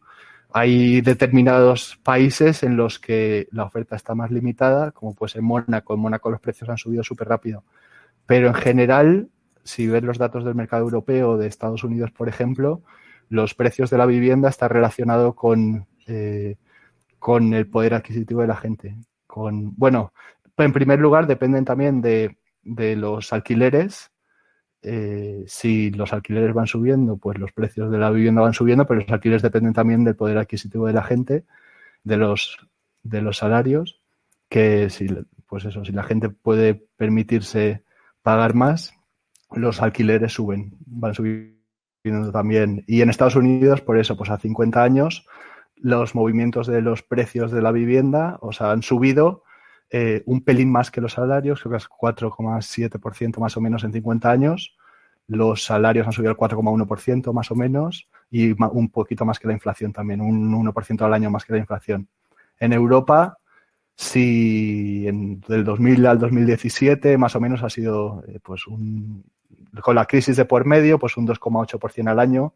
Sí que saqué datos en su momento, también para vídeos que vamos a subir, que iremos publicando todos estos datos, pero lo haremos eh, así, si te lo cuento yo puede estar, puede parecer un poco frío, pero lo iremos poniendo todo en vídeos con ilustraciones, mi socio es muy bueno eh, él es muy bueno con temas de diseño, con vídeos y lo iremos subiendo todos estos datos, ¿no? Pero, pero nos dimos cuenta de que en Europa, por ejemplo, pues las subidas de precios de los pisos desde el 2000 eh, habían sido un pelín más alta también que los, que los incrementos de salarios de la gente eh, y un poco más que la inflación también, que luego además la gente tiene rentas cuando, pues, si tienes una propiedad, pues puedes tener, tienes las rentas. Pero, pero bueno, pues teniendo esto en cuenta, eh, como he comentado antes, pues sí que la gente que tiene propiedades, pues al final mantiene, o al menos mantiene, o aumenta. Siempre que no compres, en un caso extraordinario, que el mercado haya subido una barbaridad, pues eh, por lo que sea en un país han subido un montón los precios de los pisos y,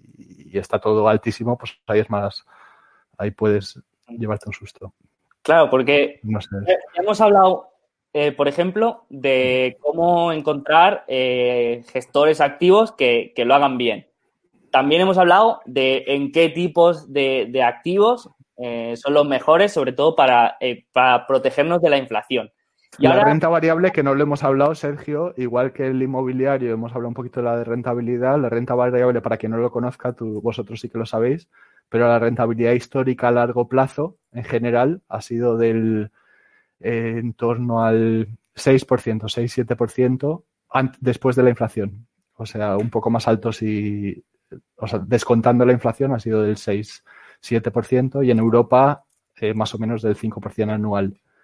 Eh, eso es lo que ha sido históricamente, porque pues, y además tiene, Siegel en su libro lo explica, que también pues esto está relacionado con los beneficios de, o sea, estas, e, estas subidas si están explicadas por el dividendo que has cobrado como accionista y por las subidas de, eh, de beneficios por acción. Eso es de los beneficios de población también de, las empresas. Sí, hay, hay un eh, gráfico que te salen todos estos activos que lo, pondremos en el, vídeo, que ves claramente eh, la evolución de, todos estos activos, ¿no? Como el oro, las materias primas, el sector de los inmuebles y la renta variable en general.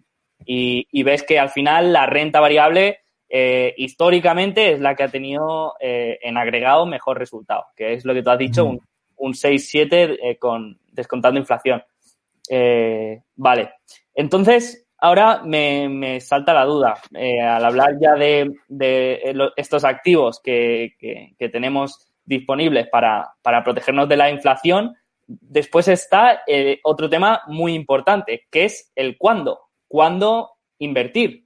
Porque no todos los momentos son buenos para invertir y cada, hmm. cada activo tiene su propio ciclo que, que, es conveniente para, invertir, pero en general hay situaciones eh, que, se pueden decir que, son extraordinarias, como, como, la que estamos viviendo ahora, por ejemplo, que yo te he escuchado hablar eh, en alguna otra presentación que dominas bastante y quería que explicaras un poco esto de las situaciones extraordinarias, si tú crees que es, el mejor momento para invertir y mm. por qué, ¿no?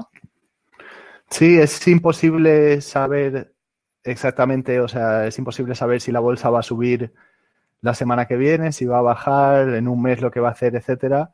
Pero lo que está claro es que si hay caídas del mercado del 40%, pues lo que, o sea, que los precios de negocios, ¿no? Pues ahora son un 40% más baratos. Y en la mayoría de casos es verdad que esta situación eh, van a sufrir muchas empresas a un año, a dos años, pero hay muchas, cuando compras una empresa, cuando eres accionista, al final te corresponden los beneficios hasta a, perpetuidad.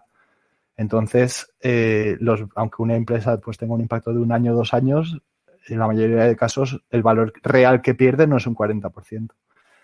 Entonces, si has estado analizando empresas y conoces lo que está generando, ahora que todo es un 40% más barato y a que antes además eh, que pues las valoraciones eran más o menos de de no me parecían tan, tan, tan, tan elevadas. O sea, ahora, por ejemplo, ha pasado el múltiplo de, la renta variable europea, por ejemplo, pasa de 15 veces a 11 veces, así rápido.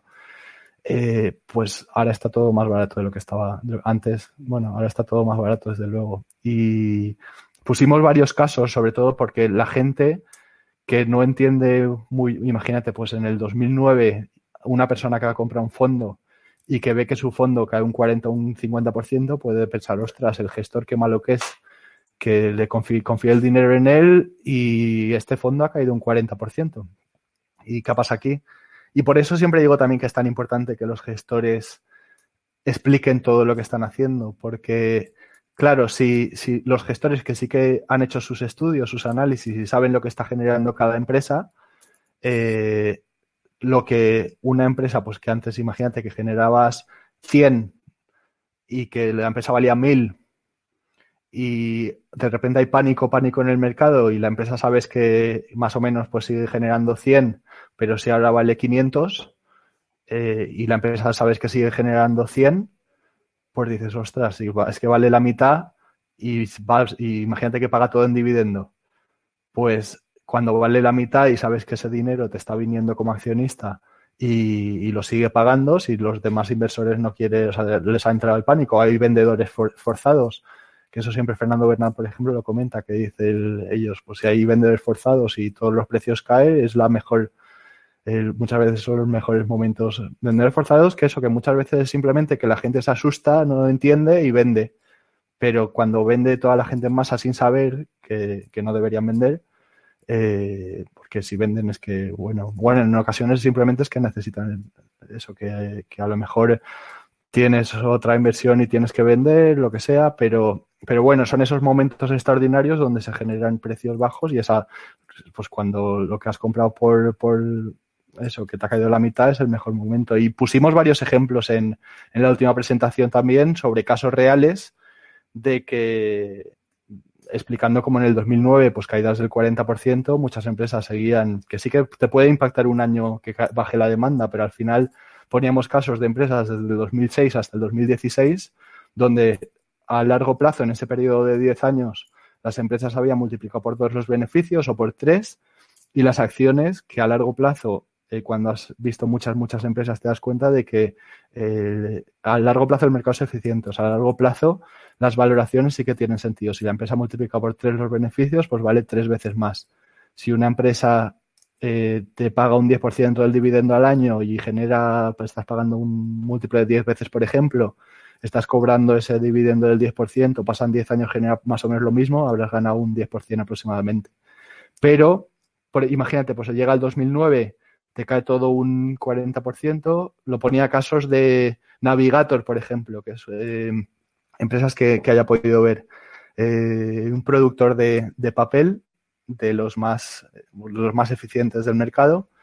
Se han especializado más pues, en el papel premium de oficina, que pues, sí que es verdad que puede ver, es un sector donde la demanda pues poquito a poco va cayendo porque es papel, pero son muy, muy eficientes y están muy bien posicionados Y si ves sus cuentas desde, por eso, desde el 2006, por ejemplo, te das cuenta como la capacidad de producción pues está desde el 2006 al 2016, ves que está siempre al 100% aproximadamente. Llega la crisis y pasa a estar la capacidad de producción al 70%, 80% por la, por la crisis, ¿no? Pero eso vuelve otra vez al 100%, o sea, siguen a capacidad total y pasa del 2006 estaba per 15, tienen la crisis, en el 2009-2010 se pone a per 7 o menos, o per 6, eh, claro, el que el gestor sabe que esto que antes los inversores pagaban 15 veces, ahora pagan 6. Pero el que invierte en un fondo, si el gestor no lo explica, no lo sabe. Lo único que ves es que el fondo ha caído un 40%. Pero si tú eres gestor y sabes que ha pasado de a per 6, que ha caído un 40%, eh, que sabes que ese es el mejor momento para la gente para invertir y tú sabes que ese es cuando más, eh, cuando mejor oportunidad es un segundo, voy a buscar el cargador, que no vaya a ser que me quede sin batería. Bueno, Adrián. ¿eh? ya está. no, y, eso, sabes que ese es el mejor momento. Por ejemplo, el caso de Navigator, lo que pasó es que en cinco años pagó en dividendos todo lo que valía lo que valía la empresa. En, en el, si en el 2010 podías comprar la empresa por X, tras la caída del 40-50%, en cinco años pago todo en dividendo. Y si, pues si paga todo en dividendo, ese dinero entra en el fondo. O sea, es imposible perder dinero. Y pues multiplico otra vez, pues eso, hizo una rentabilidad buenísima. Lo mismo con muchos casos. Pues Corticeira lo hemos explicado en la web. En la última presentación pusimos 12 casos más o menos. Es que hay un montón, pero vamos, te das cuenta enseguida que, que es cuando más pánico hay, cuando ves una caída del 40% en un fondo, cuando más pendiente tienes que estar del gestor de que te está explicando, porque es cuando eh, lo que antes estaba, por ponerlo sencillo, a ver, podrías entrar en más temas complejos de valoración, pero es la forma más sencilla de entenderlo para alguien que, no sea experto en el, en, el sector, de que lo que antes estaba per 10 está per 6. Y donde antes pagabas 15 veces por cada beneficio de la empresa, pues ahora pagas 8 y obviamente a largo plazo vas a tener la, rentabilidad porque ese dinero está ahí. Y por eso cuando hay por eso lo comento que cuando hay una caída tan tan tan fuerte en el mercado es cuando las cosas están más baratas y la gente tiene que actuar un poco eh, contrarian. Y no solo los gestores, sino los inversores de los fondos tienen que estar muy atentos de lo que explican los gestores para que su dinero, eh, para no vender en el peor momento yo entiendo que has comprado un, fondo y te ha caído un 30%, pues estás asustado. Eh, pero si por lo menos lees las cartas y vas entendiendo lo que, o sea, y te lo explica porque todos estos conceptos son complicados, o sea, se necesita mucho tiempo para sacar los datos, siempre lo digo también, pero una vez tienes los datos se explica muy bien y cualquier persona, si te explico, por ejemplo, el caso de Navigator, pues si analizas las memorias te das cuenta de cuánto cuesta, o sea, cuánto eh, cobran, por ejemplo, por eh, eso, de ingresos por tonelada de papel. ¿Cuánto van cobrando? ¿no? Pues vas viendo que, el precio es prácticamente el mismo en 10 años de lo que por lo que venden sus productos, ¿no? Entonces, si ves que el precio es más o menos el mismo, los márgenes están con Si yo te enseño, si me siento contigo y te enseño los números de Navigator y, tú ves cuánto vale y te enseña lo que ha generado los últimos 10 años y lo que espero que va a generar, eh, no una persona no necesita ser experta en, finanzas. O sea, dice eso, eh, ¿dónde hay que firmar? O sea, en el año 2010, por ejemplo. ¿no? Eh, y esto, si se explica bien, la gente lo entiende todo. Digo, te he puesto el ejemplo en Navigator, pueden ser miles de ejemplos. Pero bueno, por eso es la importancia de la gente de cuando cae un 30%, y es cuando más esfuerzo hay que hacer por leer las cartas del gestor por, y tendrás un buen feeling. Y luego lo contrario también, cuando el fondo ha subido un montón, que el gestor es, porque claro, si el fondo ha caído un 30% y el gestor sabe que eso no debería ser así, va a estar explicando todo en detalle si el, si el fondo ha multiplicado por dos y es cuando el gestor más contento está, más tranquilo, mira mis resultados a largo plazo, qué bueno soy, ahí quizá hay que empezar a preocuparse. O sea, ahí hay que ser un poco cauto de, oye, me explico, que es un poco lo contrario, que cuando más dinero entra en el fondo del gestor, que es cuando mejores resultados está teniendo, quizá es el momento que peores oportunidades está viendo, porque todo ha subido ya mucho, pero cuando lo contrario, pues cuando está cayendo también las acciones de, sus fondos, eh, es muy probable que sea el mejor momento. Si es un gestor bueno y competente, es muy probable que sea el mejor momento para, entrar en el fondo. Vale. Si entiendes lo que tiene. se han dado muchos casos de, de, gestores que han tenido un track record espectacular durante unos años y de repente, eh, bueno, por no, no, sé decirte si porque se han crecido y se han acomodado, porque por una sobreconfianza pues como nos ha pasado a todos, ¿no? Al principio que, que has tenido unos, unos buenos trades, o sea, has, has tenido unos buenos resultados en tus primeras eh, compras, en tus primeras inversiones y dices, hostia, qué fácil es esto, eh, voy, voy a hacerlo mm, sin tanto esfuerzo o sin tanto análisis. Y ahí es cuando te, te, la puedes pegar, ¿no? Y yo creo que... No creo, no creo que sea así. O sea, nosotros, por ejemplo, eso es lo que la percepción de mucha gente en España, por ejemplo, porque los inversores pues, más conocidos de España en los últimos años eh, no lo han hecho tan bien, pero si ves los resultados de otros países de Europa, sí que ves muchos casos de gestores que llevan 15 años haciéndolo muy bien y que te han hecho otros 10 años haciéndolo muy bien.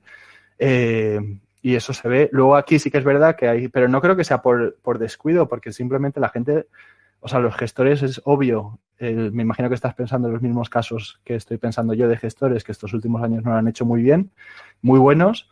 Eh, no, no, sí. O sea, no, no, sí, bueno, pero... estaba hablando de, otros mm. americanos que habían sido súper famosos y que, y que de golpe eh, incluso tuvieron que cerrar fondos.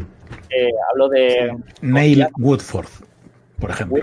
Woodford, eso, eso es curioso también porque yo lo seguí muy de cerca también. Eh, y eso fue, claro, fue un caso muy particular porque ellos tenían, es verdad que la rentabilidad no estaba siendo buena durante unos años, pero el desastre total vino porque tenían unas inversiones que no podían, o sea, los resultados estaban yendo mal y cuando estaban yendo mal los resultados, pues la gente empezó a pedir reembolsos.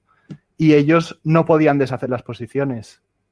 Eh, y cuando tuvieron los reembolsos, eh, no podía, porque las inversiones que tenían ellos no eran en empresas líquidas con mucho con mucho volumen. O sea, ellos tenían también empresas ilíquidas que no cotizaban en bolsa. Hicieron la trampa. Y eso es, eso es, eso es peligrosísimo. Y espero que todas las gestoras hayan aprendido de eso.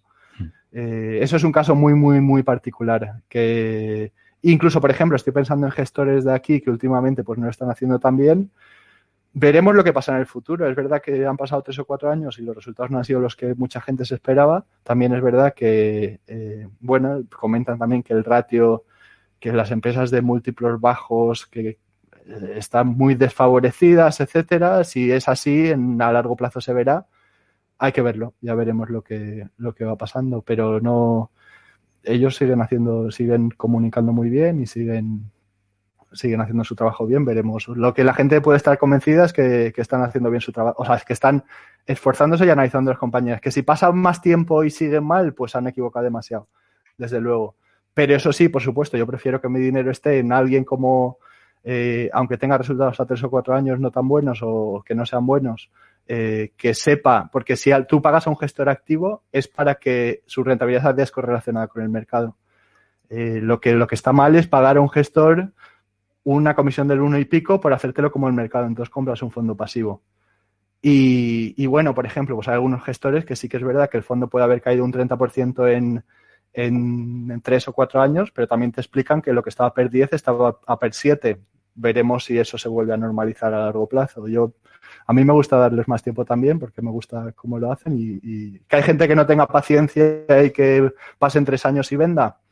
Pues habrá gente que lo haga. Para mí es un error. Y para mí ahora es el momento precisamente de confiar más en esos gestores. Si tienen su metodología de 20, 25 años, pues oye, si las empresas no han cambiado y, lo que antes pagabas 10 veces por hacerlo sencillo tal vez, sé que eso es más complejo, pero si lo porque antes pagabas 10, ahora pagas 7, pues yo te doy un poquito más de tiempo y a ver, a ver cómo van evolucionando los fondos.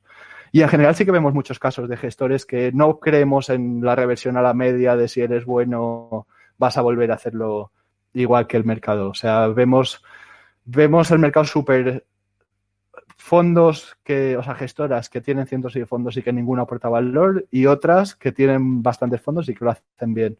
Eh, que se equivocarán mucho, por supuesto, y luego pues habrá gestores que, que durante cinco años tengan años malos y luego tendrán otros que, o sea, y luego pasarán años y lo harán bien otra vez, pero bueno, por lo menos, por eso la gente tiene que estar también un poco diversificada y tener pues fondos en diferentes sectores, en diferentes eh, pero con gente, a nosotros nos gusta la inversión activa y pensamos que eso sí que puede aportar valor.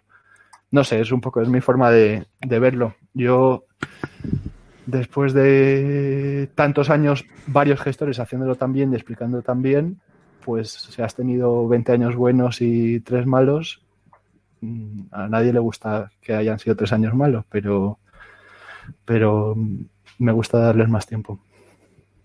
Sí, sí, yo estoy igual que tú. ¿eh? Yo en, este, en este tema yo pienso igual que tú y siempre viene bien recordar la historia del fondo de Peter Lynch, que mm. estuvo en situaciones parecidas y que, al final pues los, los partícipes que estaban en esta situación de ahora va tres años de, malos resultados, me salgo, ahora cuando vienen cinco años buenos entro, al final fueron los que, los que el dinero y, es que es una historia curiosa que yo creo que esta es una parecida.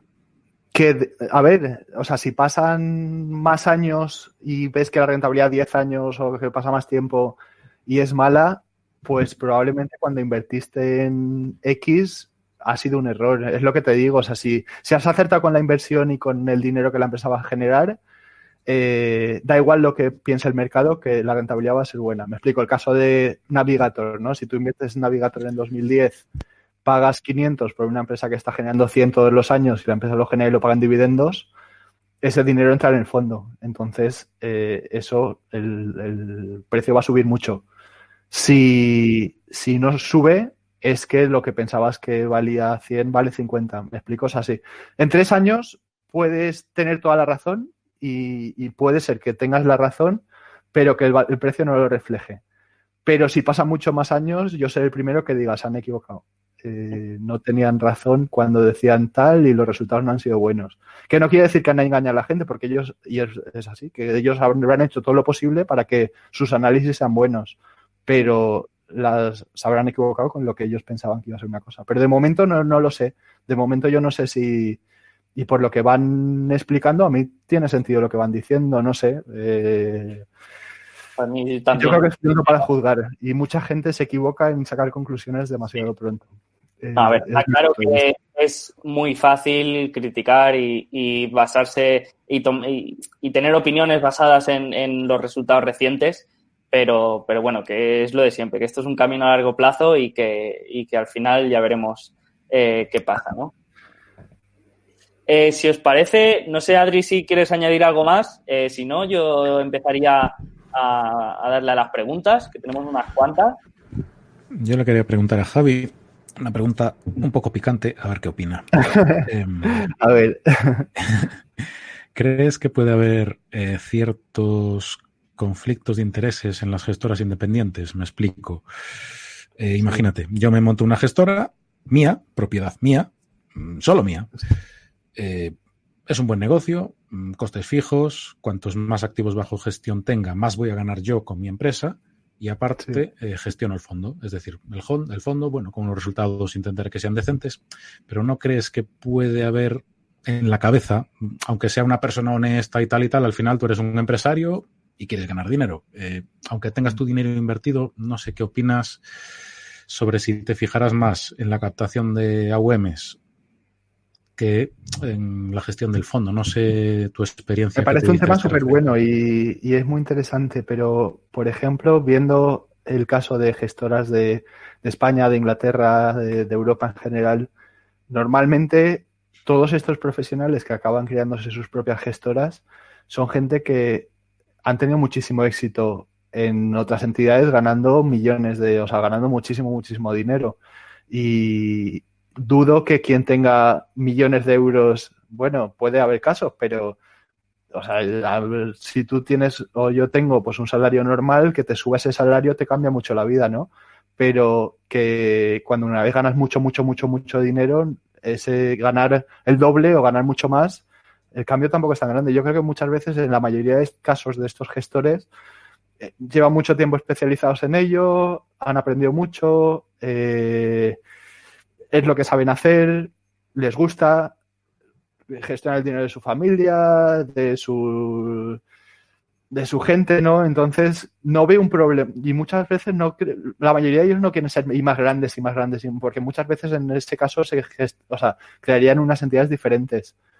Pero yo cuando un gestor, por ejemplo, de estos casos de gestores españoles que digan, no, cuando llega a 500 el fondo o a 1000 lo cierro, me lo creo y, ahí yo creo que la mayoría de ellos además dudo mucho, mucho, mucho que gestionen por dinero. O sea, porque tienen mucho dinero, podrían hacer otra cosa y que su dinero se lo gestionase otro e irse a, a una isla, a, no sé, a cualquier cosa, pero en general lo que transmiten también es que les parece interesante lo que hacen, quieren seguir aprendiendo, les gusta. Si quisiesen podrían no trabajar perfectamente y dudo mucho, o sea, ellos no necesitan ya tienen mucho dinero. es mi opinión, ¿eh? que no sé, no sé lo que piensas tú, Adrián. Yo quiero pensar bien, por defecto, pero la duda está ahí, ¿sabes? Eh, yo, yo creo que nadie quiere tener mala rentabilidad y que al final los AUM vienen también por la, es decir, la rentabilidad al final llama al dinero. Y, eh, y, si, tu objetivo final realmente es captar fondos, tú vas a intentar hacerlo lo mejor que puedas para captar más fondos aún. Porque... Para ellos seguro que la reputación al nivel en el que están es mucho más importante que, pues, que, entiendo, ¿eh? y es lo que tiene sentido. Sí, sí. Vale. Eh, pues lo veo. ¿Os parece si empezamos a darle a las preguntas? ¿Eh? Eh, que tenemos unas cuantas. ¿Quieres darle tú, Adrián? Sí, vale.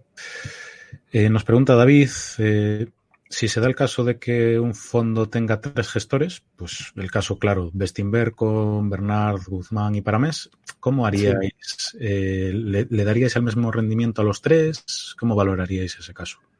Lo valoramos desde que cada gestor empieza a gestionar el fondo. Si un gestor, por ejemplo, empezó en 1999, otro en 2006 y otro en 2011, pues cada uno tendría su track record en función de cuándo empezó a, como gestor en el fondo. Perfecto.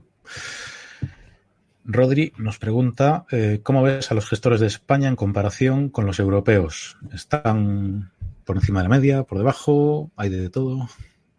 Mm, a mí me parece que conozco personalmente a todos, o a prácticamente todos, al menos los que aparecen en la web, y como profesionales me parecen buenísimos. O sea, hay gente a la que eso, que le gusta lo que hace, que muy súper, súper, súper preparada.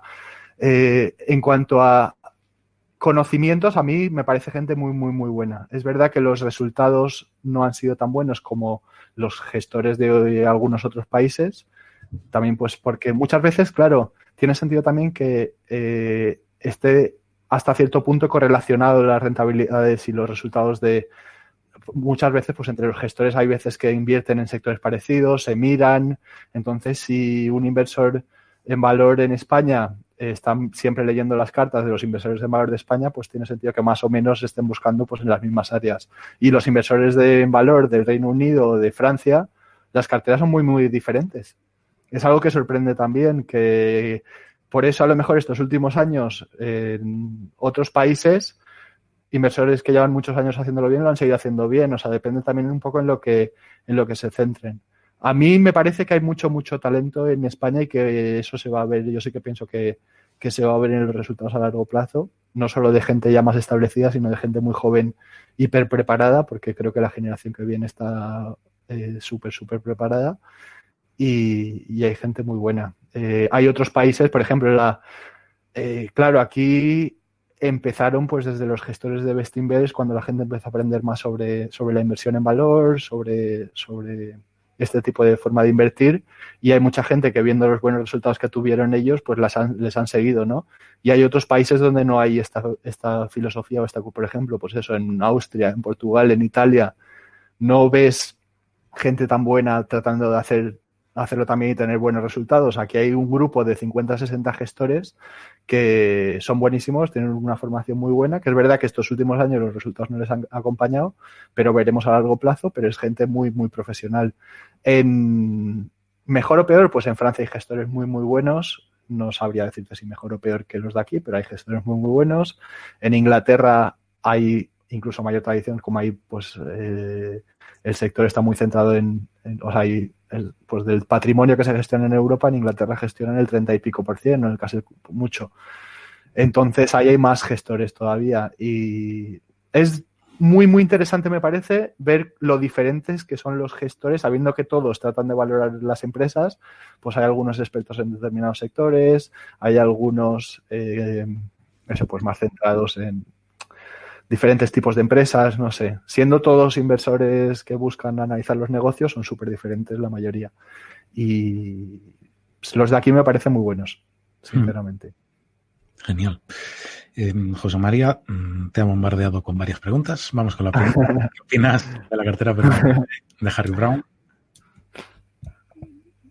Perdón, no he oído. No he oído ¿Qué opinas de la cartera permanente de Harry Brown? Bueno, no sé cómo se pronuncia exactamente el apellido. No conozco la cartera permanente de Harry Brown. Es eh, prácticamente divide a partes iguales eh, metales preciosos, acciones, bonos y cash. O sea, por 5% cada uno. Eh, lo hemos explicado en la, en la, presentación en general. No sé a, para quién va dirigida esa, esa cartera, pero por ejemplo, si yo, como he comentado, yo solo mantendría en, efectivo el dinero que piense que vaya a necesitar a corto plazo. El resto lo invertiría siempre en activos reales, o sea, no tendría nada en efectivo. Esa 25% ya no me gusta. Eh, en oro, pues eso, depende también de cada uno, pero no, yo en general lo que me has dicho no me, no me convence. Yo, si quieres, eh, eh, hago una pequeña, un pequeño apunte y es que al final esta cartera está muy bien, y está pensada sobre todo para navegar cualquier ciclo y cualquier situación, que lo haga bien en, en, en varias ¿Sabéis, dentro de renta fija, sabéis en qué invierte exactamente? No lo sé. Una gesta. Un de años esto. Bueno, la renta fija está muy, muy complicada. Eh, puede haber alguna emisión con unos tipos, o sea, con un interés altísimo, pero en general invertir de forma diversificada en renta fija ahora mismo es lo peor para mí, o sea, es súper, súper peligroso. Eh, no sé, no me gusta la cartera. Es mi opinión, ¿eh? No, no sé. No, yo, creo que está bien para alguien, por ejemplo, que no le guste la volatilidad y que no pueda soportar, por ejemplo, en una situación como ahora, perder un 30% en una semana, ¿no? Entonces creo que, e, en, estos casos puede tener sentido. Pero bueno, pues está diversificado un poco en todo, inviertes en activos, mejor que nada, desde luego. O sea, me estoy comparando con a lo mejor mi cartera ideal o mis inversiones ideales. ¿Es mejor que no tener nada? Por supuesto. O sea, es mejor que tener todo en efectivo, mil veces mejor, lo hemos dicho. Pues al final tienes una parte en renta variable, una parte en, en oro, está diversificado, ¿no? Una parte en inmuebles, pues mucho mejor que no, hacer nada, por supuesto. Pero eh, podría estar mejor. Sí, sí, claro, por eso quería hacer este apunte, que es una cartera que tiene sentido para un determinado público de gente. Que para nosotros, por ejemplo, que, que sabemos lo que, lo que hay, que ahora que hay un 30%, y, pues o no nos despeinamos como Adrián o lo vemos como una oportunidad y invertimos más, pues esto quizás no, tenga tanta, tanto sentido, pero bueno, que, es una opción más. Sí. Vale, vamos con la siguiente. También José María. Eh, ¿Crees que un inversor retail eh, está preparado realmente para seleccionar fondos? Ya que al final muchos gestores o muchos fondos eh, mm muchos pierden contra el índice, la mayoría. ¿Qué opinas a este respecto? Me parece una buena pregunta, pero yo creo que depende. Si no va a hacer. Depende del, un poco también del esfuerzo que esté dispuesto a hacer, pero para, para confiar en gestores no se necesita tanto, tanto, tanto esfuerzo, por supuesto, como para hacer análisis de empresas, ¿no? O sea, tú sí que puedes leer información sobre la muza, por ejemplo, y ver eh, su rentabilidad histórica y, sus cartas y lo que va comentando. Puedes leer sobre Bayern Hall, puedes leer sobre oros. Entonces, bueno, pues tener cierta diversificación entre gestoras eh, activas, para mí sí que tiene mucho sentido. Eh, por ejemplo, pues eso, mi familia, el dinero que no necesitan lo tienen mucho en, fondos de renta variable, de, gestores que llevan mucho tiempo haciéndolo bien y a mí sí me parece, a mí, es que, a mí me ha gustado siempre más la, activa que la pasiva, por alguna cosa que he explicado en general, pero la activa, por supuesto, de gestores bien, que lo hacen bien, porque si los metes todos juntos, por supuesto, la pasiva la hará mejor siempre. Pero, bueno, que la pasiva también tiene eh, todo el sentido del mundo, que estar diversificado a la renta variable y a costes muy bajos también pues es una opción muy válida. Pero si tiene sentido para un inversor sin tantos conocimientos, pues si encuentras un gestor que te da confianza y que te explica las cosas bien y encima que poquito a poco vas viendo que lo que te explica se cumple, tiene muchísimo sentido. Y además eso, pues que saber por lo menos pues en qué está invirtiendo y si te lo explican bien, vamos, por supuesto, que tiene sentido. Genial. Y ya eh, la última, em, ¿qué opinas sobre la reversión a la media? Es decir, eh, hay fondos que cuando crecen parece, cuando captan eh, muchos AUMs, empiezan comprando small caps y demás, y cuando crecen ¿Qué opinas? ¿Les va a ser más complicado batir al mercado? Hay que tener, hay que tener cuidado con eso, porque sí que hemos visto, por ejemplo, eh, de fondos de Europa, fondos que se llaman también small caps o pequeñas compañías, tienen 1.400 millones bajo gestión y siguen llamándose small caps. Entonces, con eso, pues es normal que la rentabilidad no vaya a ser igual o no vaya a ser tan buena si, o buena incluso si es un fondo de pequeñas compañías y tienes 1.500 millones bajo gestión. Eh, hay que ver caso por caso, o sea, por ejemplo, pues eh, si imagínate, pues estoy pensando ahora en Mérito Quintana, pues en Mérito Quintana, que las empresas en las que invierte son en general bastante grandes, su rentabilidad para mí, estoy convencido de que sería prácticamente igual con 10 eh, millones que con 100 o con 500, o sea, depende de cada caso, pero en general también, a ver, con menos activos siempre es, tienes más flexibilidad, porque puedes invertir en, empresas pequeñas y medianas. Eh, y con muchos activos, pues no puedes invertir en estas empresas. Entonces, eso es algo que es bueno vigilar y mirar y ver hasta qué punto las carteras van cambiando también de cada, de cada gestor. Pero bueno, en general, si un, un inversor particular tiene un fondo de un gestor que gestiona 80 millones, 100 millones, 300, 500 incluso pues eh, no es problema. Si los activos van subiendo mucho, pues puede, no te digo que vaya a ir mal, porque mira, Fansmith, por ejemplo, pues gestiona mucho, lo está haciendo muy bien, pero estás más limitado. Eh, no sé, no puedo decir mucho más tampoco, eh, pero sí que es algo que importa. Bueno, pues aquí ya hemos llegado un poco al tiempo límite. la verdad que me ha gustado muchísimo, Javier. Te lo agradecemos. Igualmente. Te agradecemos un montón. ¿Qué, te ha parecido, Adrián?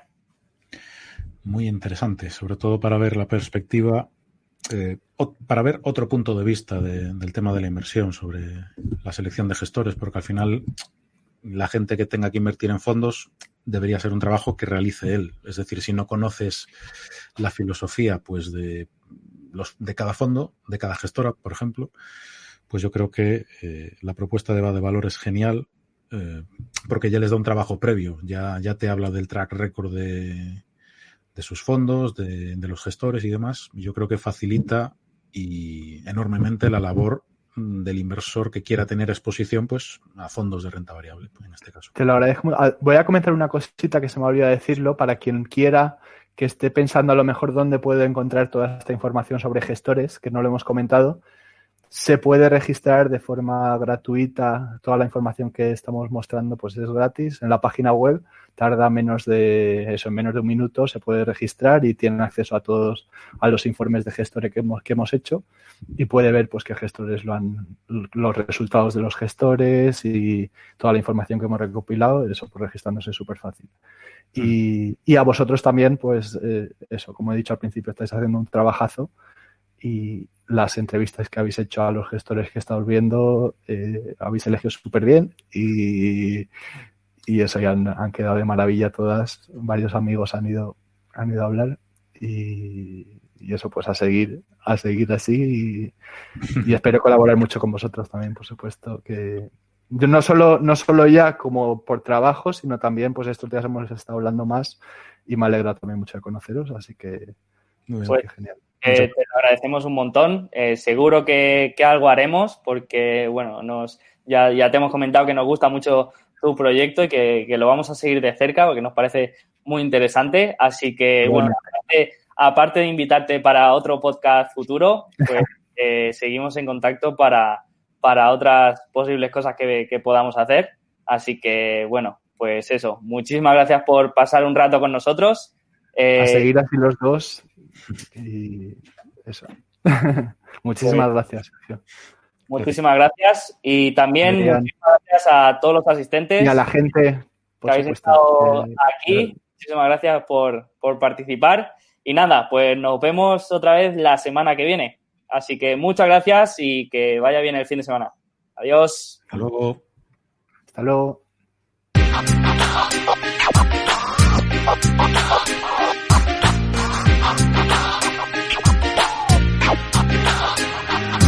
Bueno, pues espero que te haya gustado nuestra charla con el invitado de hoy. Si es así y quieres ayudarnos a crecer, te voy a pedir que nos dejes un like, un me gusta y todas estas cosas que se suelen pedir. Y si tienes alguna propuesta o sugerencia para mejorar este podcast, también se agradece. Nada más, muchas gracias por estar ahí y muy buen fin de semana. Nos vemos en la próxima.